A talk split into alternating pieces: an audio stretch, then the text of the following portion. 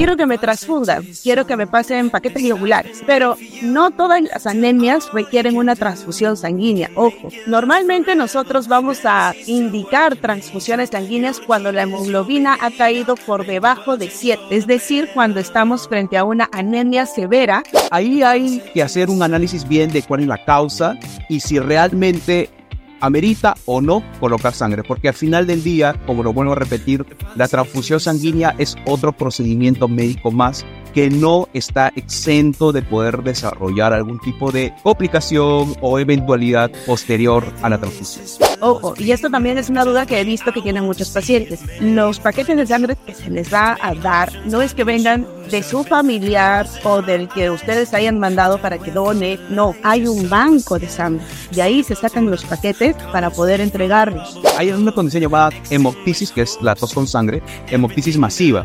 El paciente en una tosida bota el equivalente a una taza o tres cuartos de taza de sangre. Entonces imagínense, en cada tosida bota eso, si el paciente tose unas 5 o 7 veces, definitivamente va a tener niveles bajos de hemoglobina. El cuidado de la salud es siempre una parte es del médico, pero la otra parte también es del paciente. Que la información en salud es muy importante para ayudar a prevenir o disminuir la probabilidad de que una persona tenga una complicación. Muchas de las cosas que vemos en los hospitales son prevenibles, tanto la aparición de algunas enfermedades como las complicaciones de las mismas. Necesitamos que el paciente tome acción en lo que es el cuidado de su propia salud. Hola a todos amigos, ¿cómo están? Sean bienvenidos a este nuevo episodio de nuestro video podcast de Medicina Traducida, en donde compartimos con ustedes todos los casos que vemos en nuestro día a día para poder sacar recomendaciones de cómo cuidar nuestra salud. Como siempre, yo soy la doctora Yanin Salcedo y nos acompaña el doctor Ernesto Zavala. Hola Ernesto, ¿qué tal? ¿Cómo estás? Hola Yanin, hola a todos nuestros amigos que nos escuchan en este video podcast. Te cuento que he tenido un caso bastante interesante. Me llamaron justo a la emergencia. Estaba en la consulta y me llamaron a la emergencia para ver un paciente y dije, bueno, ok, este caso creo que podemos extraer mucha información valiosa para poderla compartir con nuestros amigos. Ok, a ver, cuéntanos, ¿cómo fue? Bien, este es el caso de una paciente de 18 años quien llega a la emergencia porque presentaba mucho cansancio, estaba fatiga. Los familiares referían que la habían notado un poco más pálida de lo habitual, pero no solamente tenía palidez, también habían notado que sus ojos estaban un poco amarillos. Su cara estaba pálida, pero tenía un tono medio amarillento. Entonces, el motivo principal por el que la traen es porque la paciente durante el día había estado haciendo algunas cosas, haciendo el aseo de la casa y se desmayó. Entonces la llevan a la emergencia, en la emergencia la recibe el médico internista, le toma algunos exámenes, profundizan en la historia clínica de la paciente y era una paciente que tenía como antecedente el diagnóstico de lupus eritematoso sistémico. Cuando le tomaron los exámenes, le encontraron que la hemoglobina estaba en 4.5, pero no solamente eso, habían encontrado algunas cosas más en el laboratorio en cuanto a las enzimas del hígado, estaban un poco elevadas, las bilirrubinas, que son unos indicadores que utilizamos los médicos en las consultas para nuestros amigos que nos están escuchando, estos indicadores de bilirrubinas también estaban elevados. Entonces, como tenía el antecedente de lupus eritematoso sistémico, una paciente joven, me llaman de la consulta, yo estaba haciendo consulta en ese momento, para que como reumatólogo vaya y la vea. Entonces cuando le evalúo, veo los exámenes, veo todo lo anteriormente conversado, llegué a la conclusión de que la paciente estaba cursando con una anemia hemolítica como parte de la actividad de la enfermedad. Profundicé un poquito más en las preguntas, ¿no? La paciente no había no, no, era una paciente que tenía una adecuada adherencia al tratamiento. Tomaba los medicamentos de manera irregular, intermitente, a veces se olvidaba, o a veces simplemente no quería tomar los medicamentos porque había notado que su carita se estaba hinchando por el tema de la prednisona, etc. Entonces teníamos un factor que explicaba por qué la paciente estaba teniendo este, esta caída de la hemoglobina tan abrupta de a 4.5. Por un momento, el hematólogo que había pasado interconsulta conmigo, el hematólogo me dijo, doctor, entonces vamos a transfundirle paquetes globulares, o sea, pasarle sangre. Yo le comenté que no, que no era lo adecuado debido a que existía el riesgo de que ella tuviera una reactivación, o sea, cuando un paciente tiene anemia hemolítica, como en el caso de la paciente, estos casos eh, no es recomendable que de primera intención se le ponga un paquete globular, salvo que el paciente esté con una anemia severa muy sintomática, que tenga dificultad respiratoria, que tenga compromiso neurológico. En ese tipo de escenario se puede considerar poner un paquete globular siempre y cuando de manera concomitante se le dé esteroides, corticoides a altas dosis para poder evitar de que haya un efecto, digamos, entre comillas, rebote. Porque recordemos que la anemia hemolítica, para los amigos que nos escuchan, es una condición en la cual las defensas del cuerpo atacan a los glóbulos rojos, o sea, los destruyen. Entonces, cualquier estímulo externo podría exacerbar esta destrucción del glóbulo rojo. Por eso es que no es recomendable de primera intención hacer una transfusión directa a un paciente que tenga una actividad severa de una anemia hemolítica. Bien, entonces le dejamos corticoides a dosis altas y al cabo de unos días la hemoglobina empezó a subir poco a poco. Poco a poco sin necesidad de hacer la transfusión. Obviamente le hicimos un monitoreo adecuado, pero me pareció que era un caso bastante interesante para poder conversarlo el día de hoy. Este es un caso de una anemia severa sintomática que fue originada por una anemia hemolítica secundario a un cuadro de lupus eritematoso sistémico. Claro, en verdad, la paciente principalmente llega a la emergencia por una anemia.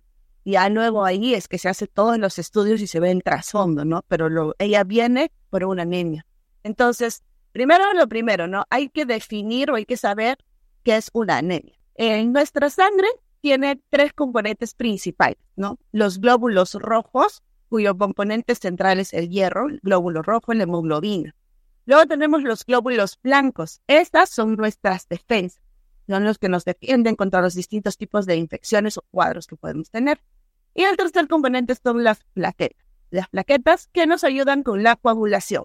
Entonces, la anemia se genera o se ve cuando nuestra hemoglobina ha caído demasiado. Normalmente una hemoglobina va de un valor de 12 a más para las mujeres y de 13 a más para los varones. Entonces, cuando estos valores caen, es en donde ya comenzamos a presentar algunos síntomas. Y dependiendo de qué tanto vayan cayendo y qué tan rápido vayan cayendo, algunos de estos síntomas pueden ser mucho más severos. Entonces, ¿cuáles son las causas? ¿Por qué es que nos puede dar una anemia? A mí me gusta dividirlo esto en cuatro causas principales, digamos. La primera es por falta de aporte. Para que nosotros podamos generar una buena cantidad de hemoglobina, necesitamos el sustrato principal, que es el hierro. Entonces necesitamos una dieta que tenga un buen porcentaje de hierro para poder mantener nuestros valores de la hemoglobina normales. Pero no solo el hierro, también hay otros componentes que se necesitan para poder generar hemoglobina y mantenerlos dentro de un valor adecuado. Por ejemplo, el ácido fólico, la vitamina B12, son componentes que, si bien no forman parte principal, sí forman parte en la creación de la hemoglobina. Entonces, los necesitamos de todas maneras. Luego, la segunda causa sería por pérdida, es decir, sangrados. Algún tipo de sangrado en nuestro organismo que nos haga caer nuestra hemoglobina. Por ejemplo, tenemos los sangrados gastrointestinales, las hemorragias digestivas, que pueden darse en cualquier parte del tracto gastrointestinal, desde el esófago hasta el intestino delgado, el intestino grueso. ¿Y cómo es que lo podemos detectar o qué es lo que vemos? El color de las deposiciones. Por eso siempre hay que revisar, en verdad, todo lo que hacemos. Cuando las deposiciones salen color negro, estamos teniendo algún tipo de sangrado a nivel alto, digamos el estómago, el esófago o la primera parte del intestino. Este color se torna ya que la sangre que está saliendo, se está perdiendo, es digerida en el intestino y le da un color negro, negro como brea, bien oscuro a las deposiciones. Y cuando el sangrado es a nivel del intestino grueso o de la segunda última parte del intestino delgado, las deposiciones pueden salir color rojo, efectivamente. Otra causa de pérdidas ya en las mujeres serían pérdidas ginecológicas. Por ejemplo, que haya algún tipo de mioma eh, que es como una tumoración a nivel de la pared del útero que nos genere un sangrado anormal que tengamos por alguna u otra causa una menstruación anormal, que menstruemos más días de lo que normalmente está estipulado, que son siete días, que menstruemos 10, 15 días de manera corrida, puede generar una anemia. O que en todo caso tu menstruación no venga cada mes, sino venga cada dos semanas o cada diez días te estés nuevamente sangrando. También nos puede generar una anemia severa en, muchos casos. Ahora, la siguiente causa sería una falta de absorción. Tenemos una buena dieta, estamos consumiendo buena cantidad de hierro, pero nuestro intestino no logra absorber todo esto para que ingrese a nuestro organismo y podamos generar hemoglobina. Lo podemos ver en cuadros como enfermedades intestinales inflamatorias o la enfermedad de Crohn, no permiten una buena absorción de todos estos componentes. Y finalmente, sería una falla en la propia fábrica de la hemoglobina, que es la médula ósea. Tenemos enfermedades como cánceres, leucemias o mielomas, que son cáncer de la sangre, como lo llaman, que pueden generar una falla en la producción de la hemoglobina. Podemos tener todos los componentes, pueden estar absorbiéndose todos los nutrientes, pero si la fábrica principal falla, no va a haber hemoglobina, no se va a producir hemoglobina. Entonces, esas son las principales causas de anemia. Pueden ser desde anemias leves hasta anemias severas. Y bueno, también dentro de pérdidas podríamos mencionar lo que, el caso, ¿no? Una anemia hemolítica, que es la destrucción de la propia hemoglobina. Claro, y justo ahí hay que comentar de que si bien es cierto, las causas más frecuentes de pérdida de hemoglobina o, anemia son las que describió Janine, no son las únicas, definitivamente hay muchas más causas otras causas de pérdida, por ejemplo, los pacientes que tienen tuberculosis y que tosen mucha sangre. Hay pacientes que hay una condición llamada hemoptisis, que es la tos con sangre, hemoptisis masiva. El paciente en una tosida bota el equivalente a una taza o tres cuartos de taza de sangre. Entonces imagínense, en cada tosida bota eso, si el paciente tose unas cinco o siete veces, definitivamente va a tener niveles bajos de hemoglobina.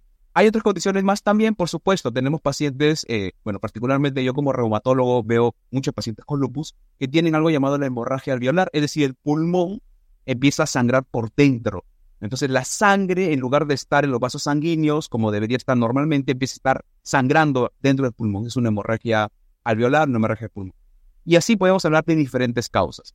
Es muy importante tener en cuenta las causas de la anemia, porque quizás lo más frecuente o lo que normalmente los pacientes, inclusive algunos médicos de primer nivel de atención, pueden sospechar, ok, si tiene anemia es porque este paciente probablemente le falta hierro. Es cierto, es la causa más frecuente de hemoglobina baja o glóbulos rojos bajos o anemia. Es cierto, es la causa más frecuente. Sin embargo, no es la única causa. Imaginemos, ¿qué hubiera pasado si a la paciente que vimos en el caso que comentamos hace un momento, es una paciente que tiene 4.5 de hemoglobina porque tenía una anemia hemolítica, es decir, sus defensas estaban destruyendo los glóbulos rojos, ¿qué hubiera pasado si nosotros hubiéramos asumido que era porque le faltaba hierro?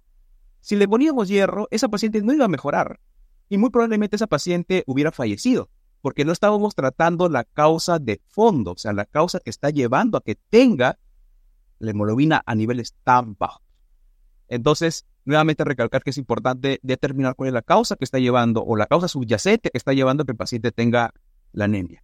Es importante también comentar, además de las causas, quizás cómo poder reconocer cuando una persona tenga o no una anemia. O sea, cuándo sospechar nosotros desde casa, cómo podemos empezar a, decir, ok, podría ser que tenga anemia. Sería bueno que le llevemos al médico para que le puedan tomar unos exámenes y me diga si es que tiene o no tiene o no una anemia o, alguna otra condición de salud. Entonces, los pacientes que tienen anemia, es decir, cuando ya tienen una hemoglobina menos de 2 en el caso de las mujeres y menos de 3 en el caso de los varones, uno de los síntomas que pueden presentar es el cansancio.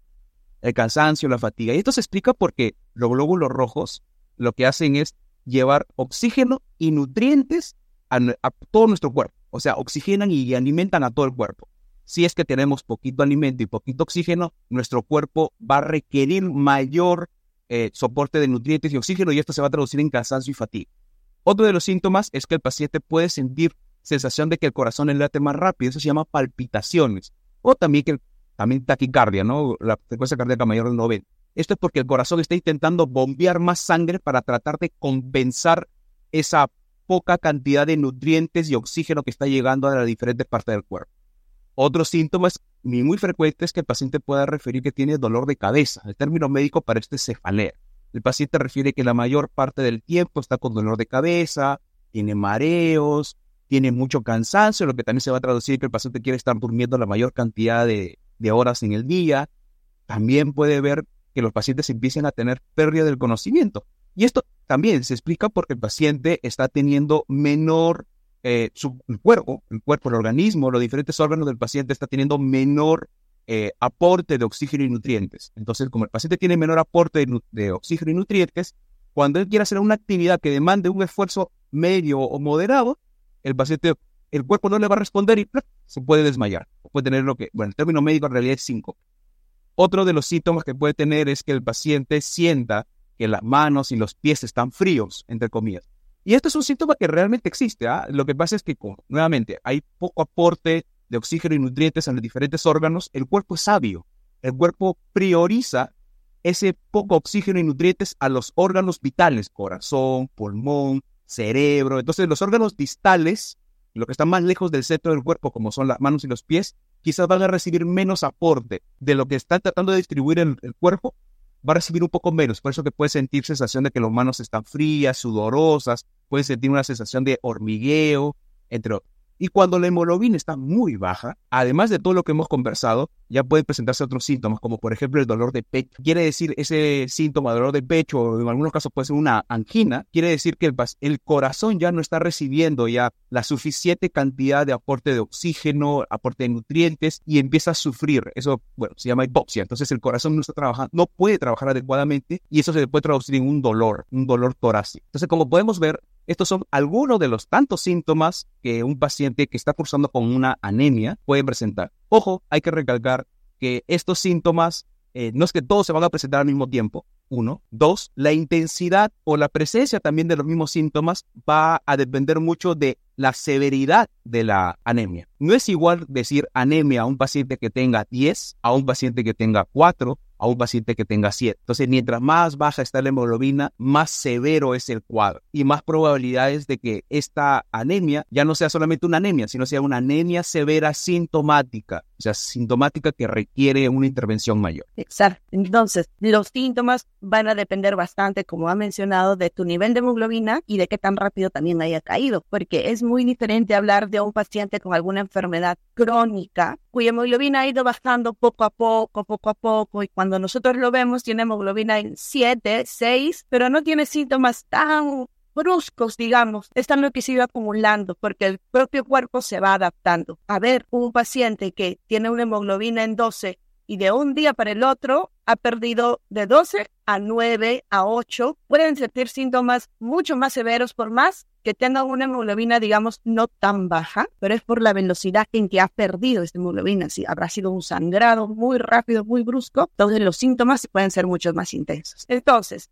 ya habiendo pasado cuándo sospechar, qué es lo que podemos hacer, cómo tratamos las anemias. Esto va a depender mucho, en verdad, de cuál es la causa principal. Si es una, digamos, anemia por déficit de hierro, déficit de vitamina B12, déficit de ácido fólico, lo primero que hay que pensar, claro, es reponerlo. Hay que mejorar la alimentación definitivamente y en algunos casos también se da suplementos de hierro, ¿no? También se da complejo B, vitamina B12, ácido fólico para que puedan tomarlo. Ahora, si es que es algún cuadro por pérdidas, hay que primero encontrar en dónde es la pérdida. Si es una pérdida gastrointestinal del estómago, del intestino, se tiene que entrar a algo que se llama endoscopía, ¿no? Que es como una camarita, se ingresa a través de la boca hacia el estómago, hacia el esófago, estómago y la primera parte del intestino para poder ver en dónde está punto de sangrado, ¿no? Ver la lesión, poder ver qué tipo de lesión es, poder ver si es que hay la sospecha de alguna otra causa, por ejemplo, los cánceres del estómago pueden sangrar, poder ver cuál es la causa de este sangrado, si hay algún tipo de lesión, algún tipo de úlcera estomacal o incluso algunos cánceres de estómago también pueden sangrar. Si las pérdidas son ginecológicas, hay que ir obviamente con un ginecólogo para que te evalúe y vea por qué hay alguna alteración en tu menstruación, por qué está sangrando de más.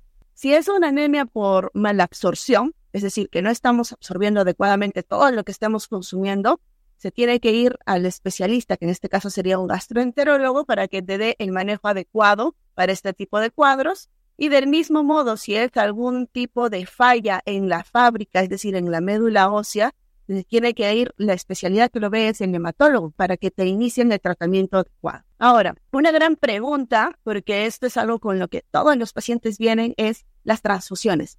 Quiero que me transfundan, quiero que me pasen paquetes globulares, pero no todas las anemias requieren una transfusión sanguínea. Ojo, normalmente nosotros vamos a indicar transfusiones sanguíneas cuando la hemoglobina ha caído por debajo de 7, es decir, cuando estamos frente a una anemia severa con síntomas es cuando decimos ya, tenemos que iniciar las transfusiones de paquetes globulares. Se le hacen las pruebas necesarias porque no es que se transfunda un paquete de frente, ¿no? Se tiene que asegurarse de que sea algo compatible con el paciente, porque estamos pasando algo, un paquete globular, una sangre que viene de otra persona. Entonces tenemos que asegurarnos que sea compatible. En esos casos es en donde indicamos la transfusión. Pero, como siempre en medicina, hay excepciones. Tenemos, por ejemplo, el caso que nos ha presentado muy bien Ernesto, una anemia hemolítica. ¿Por qué es que en este paciente, por más que su hemoglobina estaba por debajo de 7 y tenía síntomas, no se decide transfundir, porque la transfusión podría generar mayor daño al paciente, ya que la causa de su anemia era una destrucción de sus propios glóbulos rojos debido a su propia enfermedad, es decir, su propio organismo lo estaba generando, el transfundirle un paquete globular podría haber empeorado. Entonces tenemos que estar seguros cuál es la causa de la anemia antes de decidir transfundir un paquete globular. Claro, y, quizás también es importante mencionar lo siguiente, ¿no? Porque yo también me pongo en los zapatos de los pacientes, ¿no? El paciente puede decir, doctor, pero si ustedes dicen, doctor, doctora, si ustedes dicen que cuando la hemoglobina está menos de 7 y tiene ciertos síntomas debido a esa hemoglobina menos de 7, está indicado transfundir un paquete globular sangre. ¿Por qué esperar a que baje menos de 7? ¿Por qué no le ponemos antes? Mejor, ¿No sería mejor poner la sangre antes de que llegue a 7? Entonces, de ese modo, no se llega a 7 y, y así se evitan los síntomas. ¿No sería mejor prevenir poniendo un paquete? Lo que pasa es que tenemos que ver la transfusión como un procedimiento médico que no esté exento de algunos riesgos o algunas complicaciones eventuales. Entonces, por ejemplo, en el caso que comenté al inicio, no, no es de primera intención ponerle un paquete globular a ese tipo de paciente porque tenía una anemia hemolítica. Entonces, podía exacerbar o causar un rebote en cuanto a la destrucción de los glóbulos rojos. Ese es un ejemplo muy válido. También, por ejemplo, los pacientes que tienen insuficiencia renal y que están en espera de trasplante renal, no es recomendable que el paciente esté recibiendo transfusiones eh, repetitivas porque esto aumenta la probabilidad de que tenga rechazo del trasplante en el futuro. Recuerde que la sangre que se le coloca en una transfusión es sangre de otra persona no es su misma sangre, es de otra persona. Entonces eso puede generar anticuerpos y estos anticuerpos a la larga pueden dificultar, en ese caso puntual de pacientes que quieren ser trasplantados, puede dificultar que haya una buena adherencia o una buena recepción del órgano por parte del paciente. Otra consideración que hay que tener con el tema de las transfusiones sanguíneas es que puede haber un rechazo de la transfusión. O sea, el paciente puede tener complicaciones secundarias a la transfusión. Hay condiciones, por ejemplo, el trali, el TACO, bueno, son algunas condiciones médicas ya que son un poquito más complejas de explicar que se devienen secundario a una transfusión sanguínea. Entonces, debemos ver a la transfusión sanguínea como una medida de rescate, quizás de último recurso en el caso de que no hay una respuesta a las medidas iniciales primarias o secundarias. Con esto no queremos decir que no, no se debe transfundir un paciente. No estamos diciendo eso. Lo que estamos diciendo es que la transfusión debería ser reservada para casos excepcionales donde no haya una respuesta al tratamiento convencional. Por ejemplo, yo me acuerdo cuando estábamos en shock trauma, cuando rotamos ahí, el, claro, obviamente llega un paciente baleado que le han metido como tres balazos. Ese paciente llega con hemoglobina en 3, a ese paciente le tienen que transfundir e inclusive muy probablemente ni siquiera van a cruzar los paquetes, lo van a transfundir porque el, riesgo de muerte es inminente. Entonces, no, no queremos decir que todo esté escrito en piedra, hay que analizar bien el caso para poder tomar una mejor decisión para que el paciente eh, pueda salir adelante con su problema de salud. Entonces, hay, hay que tenerlo bien importante con respecto a las transfusiones. Exacto, o sea, em, el paciente, bueno, es algo que siempre nos dicen, es dinámico. Nada está escrito tal cual.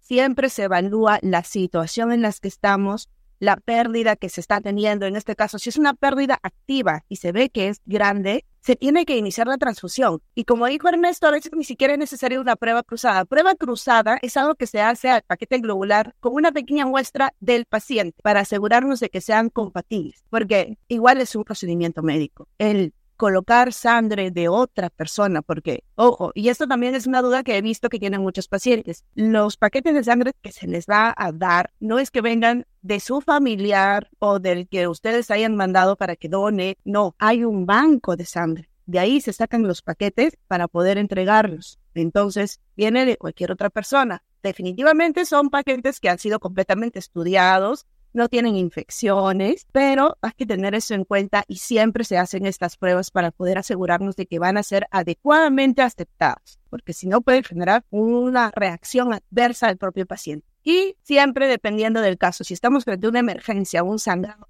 masivo en ese momento, se tienen que traer paquetes globulares, incluso a veces sin prueba. ¿Por qué? Porque si la hemoglobina sigue cayendo, el paciente puede hasta fallecer, la verdad, ¿no? Entonces siempre se ve cada cuadro, cada caso de manera diferente. Así es. Es bien importante tener en cuenta eso con respecto a las transfusiones, porque créannos que el tema de la transfusión es quizás uno, uno de, los, de los motivos de discusión que se da más frecuente en la emergencia, en el caso de los pacientes que vienen con hemoglobina baja, ¿no? Porque lo primero que piensan los familiares es, su hemoglobina está en 7, pásenle sangre. Su hemoglobina está en 6.5, pásenle sangre. Eh, ahí hay que hacer un análisis bien de cuál es la causa y si realmente amerita o no colocar sangre, porque al final del día, como lo vuelvo a repetir, la transfusión sanguínea es otro procedimiento médico más que no está exento de poder desarrollar algún tipo de complicación o eventualidad posterior a la transfusión. Además también, ¿no? O sea, yo, yo definitivamente, si yo fuera un paciente que tuviera alguna enfermedad que requiriera o ameritara en un futuro un trasplante, por ejemplo, si yo fuera un paciente con enfermedad renal crónica, que estoy en diálisis, yo en la medida de lo posible trataría de evitar que me estén transfundiendo sangre a cada rato, definitivamente. Sí. Porque eso me, baja la probabilidad de que pueda tener una, un buen trasplante, pues, ¿no? En el futuro. Entonces, hay que tener cuidado. Y no es tanto de e, evitar la transfusión, sino corregir los factores que me están llevando a que pueda yo desarrollar una anemia severa sintomática. Siente con enfermedad renal crónica y, bueno, Janine nos lo va a comentar más adelante, necesita cierto grupo de, de vitaminas o suplementos o medicamentos para poder evitar que la hemoglobina baje mucho. Exacto, los pacientes con enfermedad renal crónica siempre van a cursar con anemia, especialmente ya cuando, digamos, su función renal ya está en las últimas etapas comienzan a cursar con anemia. Y en verdad esta anemia es por múltiples factores. Em, número uno, hay fallas, comienzan a haber fallas en la absorción de nutrientes. Por eso vas a escuchar algunos eh, decir que en los pacientes con enfermedad renal crónica a veces no es tan adecuado dar hierro vía oral porque no lo van a absorber. Sí se puede colocar hierro endovenoso, ¿no? Con las medidas de precaución siempre, sí se puede colocar. También damos nosotros ácido fólico, vitamina B12, porque es, va a ser necesario para la adecuada producción de hemoglobina. Y algo más que nosotros damos es la eritropoyetina. La eritropoyetina es un componente que se produce justo en el riñón. Entonces, cuando nuestro riñón deja de funcionar adecuadamente, este componente baja. Nos sirve para poder tener una adecuada producción de hemoglobina. Y si la eritropoyetina baja, nos va a generar anemia. Entonces, a muchos pacientes con enfermedad renal crónica van a ver que se les coloca esto, viene en ampolla y se coloca normalmente a nivel del tejido graso, en, en, el estómago, en la pancita, donde tenemos más grasita. Entonces, en el caso de una enfermedad renal crónica, las causas de la anemia no es que esté perdiendo sangre por algún lado o que a veces incluso que tenga mal aporte, es porque no lo absorben o porque hay componentes en la sangre que van a disminuir secundario a la enfermedad, no a una enfermedad crónica. Entonces se tiene que dar suplementación para esto. Es muy específico, es dirigido. Lo mismo me imagino para otros tipos de cuadros el tratamiento es dirigido, dependiendo de la causa. Claro, y, ahí también acotar lo siguiente, ¿no? A propósito de lo que acaba de decir Janine, por ejemplo, yo como reumatólogo veo pacientes con enfermedades autoinmunes, autoinmunes sistémicas, enfermedades inflamatorias sistémicas, por ejemplo, creo que es la enfermedad más conocida en el ámbito de la reumatología, la artritis reumatoide.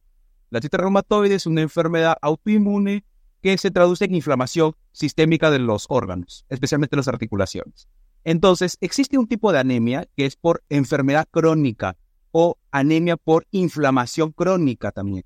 Entonces, no es de sorprender que a veces los pacientes con artritis reumatoide, por ejemplo, puedan llegar a la consulta con hemoglobina en 11, hemoglobina en 11.5, hemoglobina en 10.5 y su enfermedad está activa. Entonces, de pronto quizás el paciente dice, doctor, mire, estoy con anemia, ¿no será bueno que me den una vitamina, que me pongan hierro o que me pongan vitamina B2, he escuchado en internet que si me ponen vitamina B12 eh, va a subir mi hemoglobina. Momento, lo que pasa es que hay que estudiar bien esa anemia. Si esa anemia es por enfermedad crónica o por enfermedad inflamatoria, si nosotros corregimos o controlamos adecuadamente la artritis reumatoide en el ejemplo que estamos dando, la hemoglobina va a empezar a subir. sin necesidad de que le demos hierro, sin necesidad de que le demos vitamina B12 o algún otro tipo de intervención. Por eso es que es muy importante que nosotros determinemos cuál es la causa de la anemia. No se trata de dar por dar el hierro, ¿no? Entonces, quizás e, este último comentario nos da puerta para poder hacer algunas recomendaciones que me imagino que ya más o menos a estas alturas ya se deben imaginar cuáles van a ser. Entonces, Yarin, a ver, danos algunas recomendaciones iniciales y ya yo complemento con las finales. Claro, ok.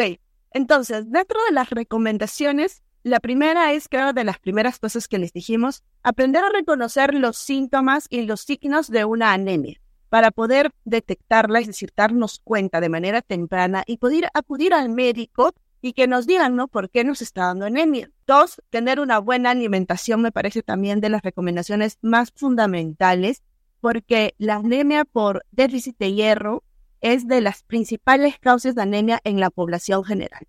Normalmente, generalmente, va a ser efectivamente por una mala alimentación, ¿no? Y entonces hay que ir al médico para que nos diga si es necesario tomar algún tipo de suplemento, complemento, para que nos ayude a subir nuestra hemoglobina. También hay que tener en cuenta el factor desencadenante de la caída de la hemoglobina. Importantísimo estudiar adecuadamente qué llevó a que el paciente tenga esta caída de la hemoglobina. Puede ser por enfermedad crónica, por enfermedad inflamatoria, puede ser por pérdidas ginecológicas, puede ser por pérdidas gastrointestinales, puede ser porque el paciente tiene tuberculosis y por esa tuberculosis está botando sangre por los pulmones, puede ser porque el paciente tenga déficit de algunas vitaminas, hierro, vitamina B12, puede ser porque el paciente tenga, esté debutando con una, un tipo de cáncer, puede ser que sea leucemia, puede que sea mieloma múltiple. Entonces, como pueden ver, hay diferentes causas. Lo importante es encontrar la causa para poder tratar la causa y de este modo se refleje en una mejoría de los niveles de morfina. Otra recomendación con respecto a las transfusiones. Las transfusiones son importantes, es una medida eh, de soporte importante que se da en la práctica clínica en la emergencia o en la unidad de cuidados intensivos o en shock trauma, pero esta es una medida que se tiene que dar en el contexto adecuado. No se trata de llegar a la emergencia y decir, mi familiar, mi papá, mi mamá, mi hermano tiene hemoglobina en 7 y yo he leído en internet que si está en 7 le tiene que pasar sangre sí o sí. No, así no es como se tiene que analizar el caso.